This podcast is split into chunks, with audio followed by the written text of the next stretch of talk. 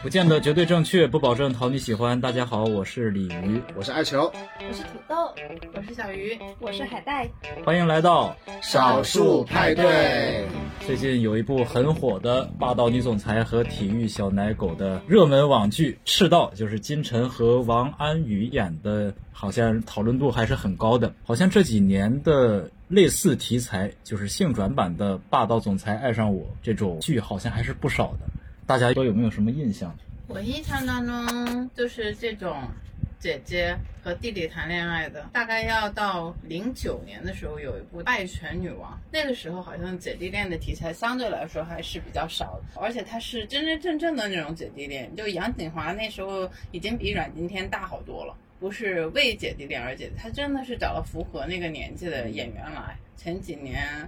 李飞鸿从那个大丈夫开始，他在里面演一个离异的女性，然后跟一个杨乐对小奶狗谈恋爱。是，然后那个时候这这部剧，然后又把李飞鸿的事业捧上了一个高峰吧。之后就会有各种他的什么神颜梗啊，在网上比较流行。后来闫妮和胡歌又演了一部，演了那个《生活启示录》。那我印象比较深刻的就是近几年的哈，好像有《下一站幸福》，然后《理智派生活》，怪你过分美丽，然后好像金晨之前也有一部姐弟恋的剧，就是《不会恋爱的我们》。嗯，他这这几年好像真的演了不少这种类似的角色。而且大家说的这些都是以这个姐弟恋为。剧情主线的剧，我就发现，哪怕你不是以这个姐弟恋为剧情主线的剧当中，也会带有比较华彩的姐弟恋的情节，就好像都挺好。这种主要关注家庭的剧，它里面也会有姐弟恋作为一个华彩点出现。嗯，你就比如说姚晨和那个杨佑明的这一对 CP。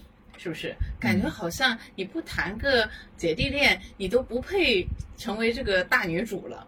我觉得这好像已经成为一种趋势了，就是说，是的，以姐弟恋为主线的待播剧，好像还有，比如说杨幂和徐凯那个《爱的二八定律》啊，然后秦岚王子异的《芳心荡漾》，还有肖战和白百合的《骄阳伴我》，都是这种姐弟恋作为主线的剧。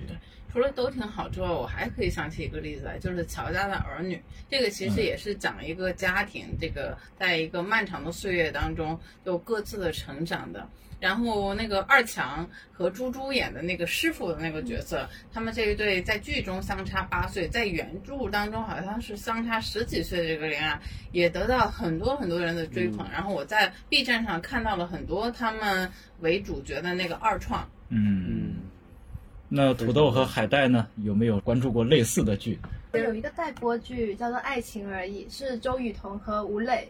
嗯，就经常看到他们的路透，然后就很期待，因为他们的那种姐弟的氛围感很强。所以大家觉得这个姐弟恋的剧情，它的吸引点在哪里呢？为什么大家现在影视剧的创作奔着这个点一窝蜂的去了呢？好像大叔现在都已经不配出现在这个爱情剧和偶像剧当中了，即使是。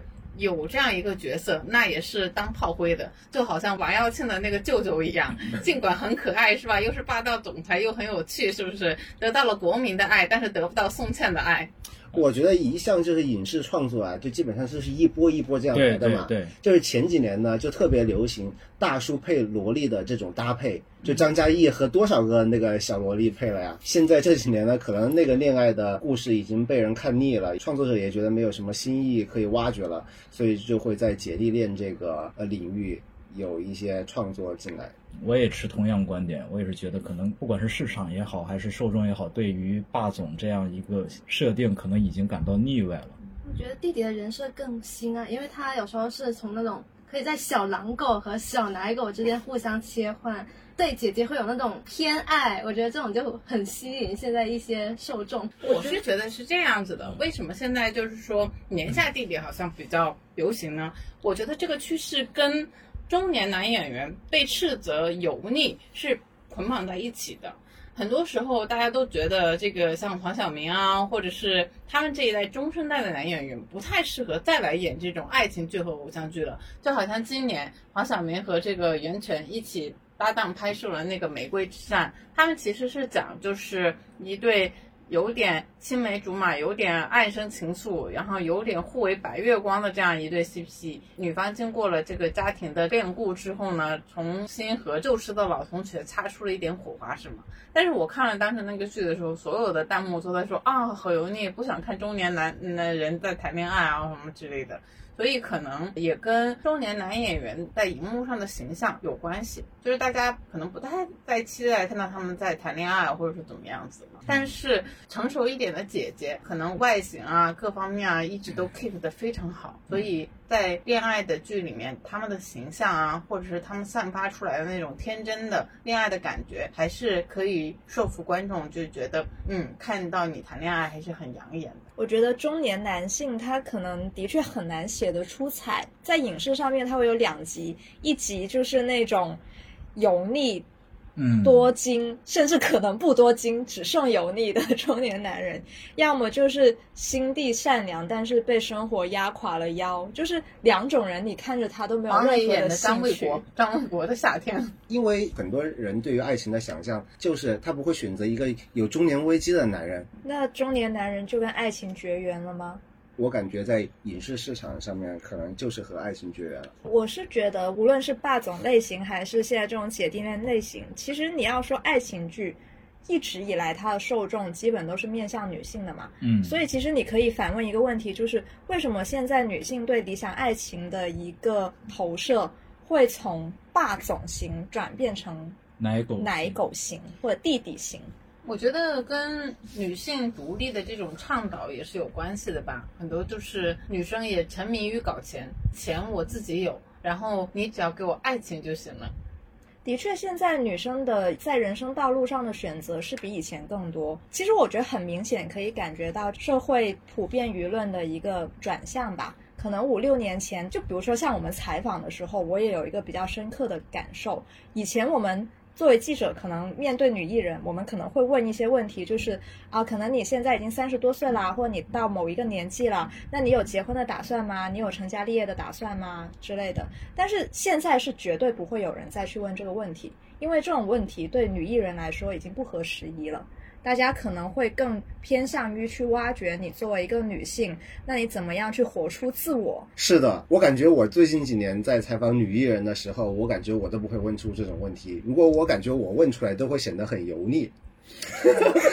就会很死板、很刻板，感觉我就跟不上时代那种那种感觉，是不是？同样的，女艺人听到这类问题，她应该也会觉得你这个记者怎么会这么 low，已经不符合现在的价值观了。你包括现在网上的舆论的反应也是这个样子。你像过去的两三年吧，有很多的女艺人离婚了，就比如说赵丽颖啊，然后佟丽娅啊什么之类，基本上所有的网上都是。他的粉丝都是一片欢呼，哦耶！姐姐独美，姐姐好好搞事业，然后姐姐怎样怎样怎样，就感觉好像这个事情非但没有让他们遭受那种什么家庭破碎啊，或者感情不顺遂的那种阴霾，反而感觉好像有点涅槃重生那个意思。嗯，这是时代的进步了。嗯，我觉得某种程度上是进步，因为现在大家更愿意看到女生作为一个独立个体的存在，而不是给她赋予什么你是一个妈妈，你是一个妻子。你是一个别人的女朋友，大家现在更愿意看到女生，我就是我，这种感觉。另外一方面，你可以给自己定义任何的标签，就是你可以不被定义。但另外一方面，我也觉得有点走极端。你说女性，我就是我。我是独立的，这个事情一定要通过离婚来得到吗？你不这跟你有一个呃美好的和谐的家庭，这不冲突啊。我觉得现在的情绪呢，它是有点走极端，就感觉好像你一定要做了这个事情，你更符合了我的期待，你独美了。那我想觉得，你像孙俪这种女性，她有一个非常稳定、非常和谐的家庭，然后同时她在这个家里面是非常有定力的，然后呃她的事业也做得非常好。这个是完全不冲突的呀，对呀，就没有人硬要规定女人一定要是什么样。所以我觉得刻板印象无处不在，很多的时候它是以一个捧高的方式，过分鼓吹某一件东西的事情，然后也让你骑虎难下。有的时候我就感觉，我们打破一个刻板印象的时候，可能又会陷入另外一个刻板印象中。嗯，可能就有一些人就觉得矫枉必须过正，可能以前太过保守了，那可能现在就是说对。另外一种就会鼓吹的厉害一点，但是我相信，就是随着时间过去啊，大家更成熟一点啊，以及见怪不怪，然后不再把它当成一个特别奇怪或或者说比较新奇的事情的时候，嗯。它会回归到一个更正常，然后大家接受程度更高的一个事儿上了。你就比如说我们现在还在讨论这个什么姐弟恋这个事情，有一天我们真的就不把它当做一个话题来讨论了，嗯那可能证明社会对它的接受程度会更高了，就是它就平常到不值得讨论了，这个事情反而是一件更平等的事情。那土豆，你作为一个零零后啊，你怎么看待姐弟恋呢？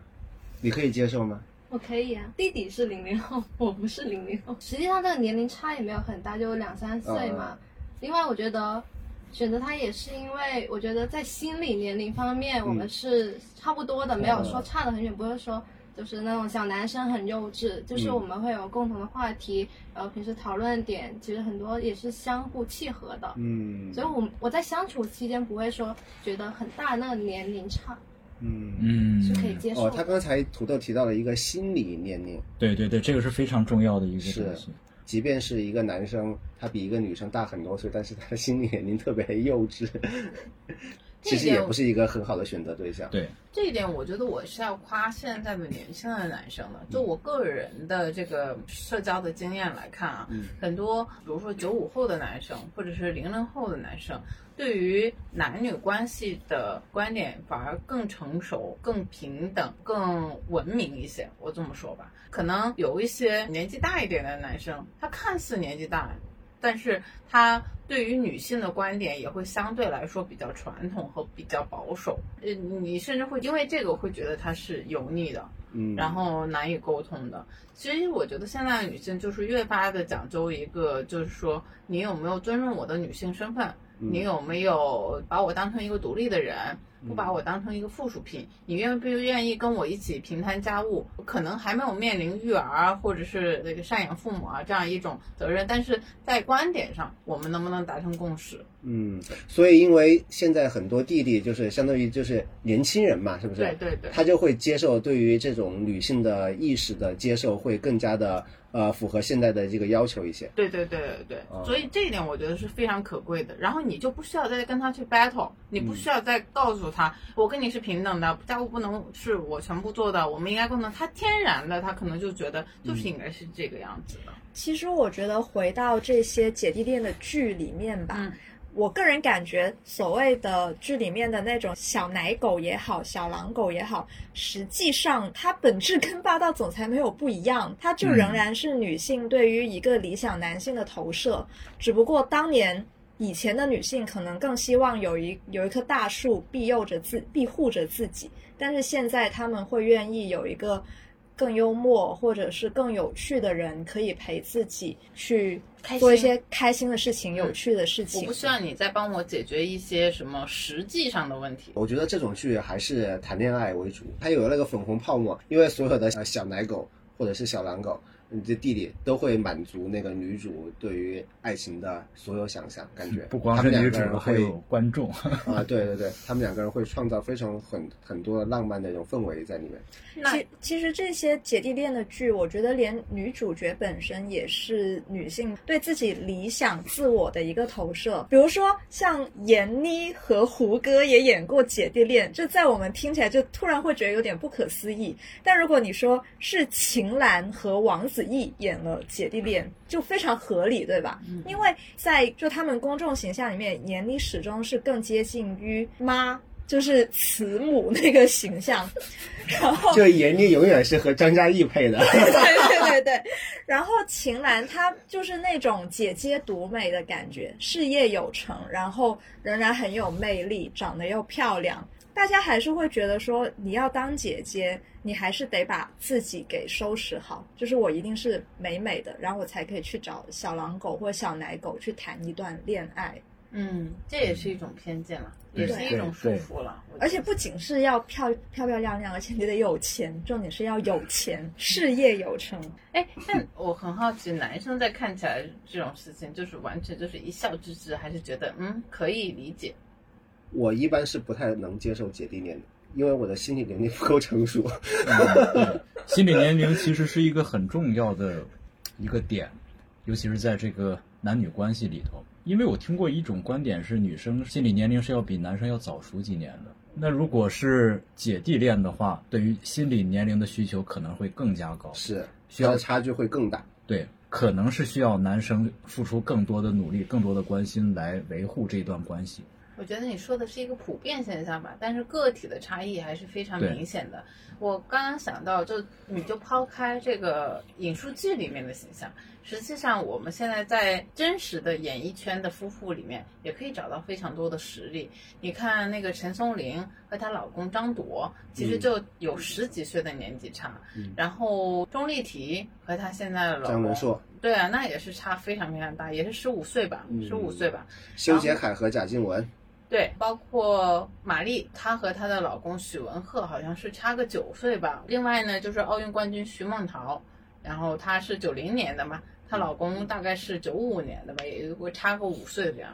其实现在发现生活当中好像也是有不少这样的实例，而且大家都还是过得挺稳定的。嗯，姐弟恋一般能修成正果，一般都还是嫁给了爱情的，是吧？对，不是姐弟恋就不嫁给爱情了吗？你这是偷换概念了。他说姐弟恋能修成正果，一定是嫁给了爱情，因为他要冲破很多阻力，在传统观念里，包括对女生年龄的期待，都是一些阻力，对不对？嗯，我承认，就是说，如果你是五岁以上的话，尤其是八岁以上到十几岁之间的时候，你真的还是男女双方都需要一些勇气的。嗯，对。呃，那我的感觉就是这几年的影视剧里，好像这些桥段已经是千篇一律了。那大家对于影视剧这种姐弟恋的有没有什么新的期待？我觉得这种就是它的功能性非常明显的剧，嗯，它哪怕桥段再老旧，但是你只要氛围到位了。就还是可以让你看下去，你就会心里默默骂着哦，好土，但我还是很想看。然后脸上一边露着阴母笑。对，这几年对我们的邻国不是有一部很经典的吗？请吃饭的漂亮姐姐啊，这名字听起来就非常吸引。但实际上，我看了那个剧，我觉得他这个起个名字是骗人的。那个那个剧里面都是弟弟在请姐姐吃饭。